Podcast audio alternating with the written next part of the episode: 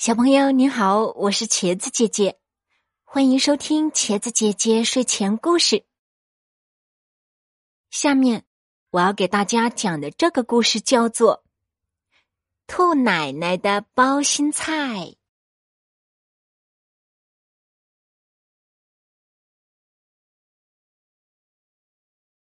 兔奶奶从田地里摘来了一颗包心菜，路上。他突然听到包心菜里发出叽叽咕咕的声音，兔奶奶吓了一跳。包心菜怎么会发出声音呢？难道是我自己耳朵出毛病了？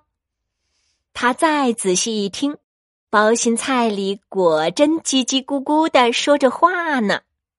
兔奶奶喊了起来：“天哪！包心菜在自言自语呢！”他侧着耳朵听了半天，还是不知道包心菜在说些什么。他跑出门外，喊来了猫先生。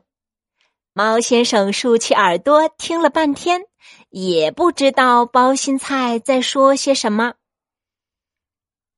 兔奶奶又去家里问兔子爷爷，兔子爷爷竖起一对长长的耳朵，也听了半天。他说。这颗包心菜一定说的是外语，我我也听不懂。这时，有位青蛙妈妈走过这里，也很好奇的跑过来听。突然，青蛙妈妈大声的尖叫起来：“哦，我的宝贝，我可怜的宝贝！兔奶奶的包心菜怎么成了你的宝贝呢？”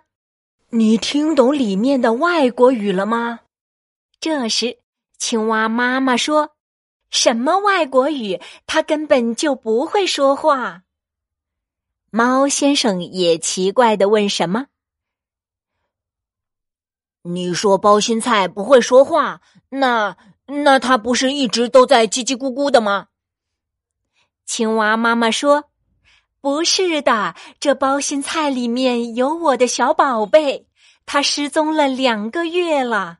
那时候他刚从小蝌蚪变成小青蛙，只会叽叽咕咕的叫，还没有学会怎么说话呢。兔奶奶一听可着急了，她赶快放下菜刀，用手把包心菜的叶子小心的剥下来。包心菜越剥越小，最后兔奶奶从菜心里果然发现了一只小青蛙，它正叽叽咕咕的叫唤呢。原来两个月前，小青蛙的包心菜在菜心里睡觉呢，睡呀睡，不知不觉的就让包心菜给包了起来，这一包就包了两个月。兔奶奶为了庆祝青蛙妈妈找到了自己的小宝贝，赶紧用包心菜熬了一锅汤，请青蛙妈妈和他的儿子一起来吃。小青蛙喝完汤就叽叽咕咕的叫开了。哎呀，我的小宝贝在称赞兔奶奶做的包心菜汤，还说兔奶奶谢谢你啦。青蛙妈妈高高兴兴的领着儿子回家了。兔奶奶呢？从这以后，每逢切包菜，总要先拍打几下，再用耳朵仔细的听一听，生怕切伤了包心菜里面的什么小生命。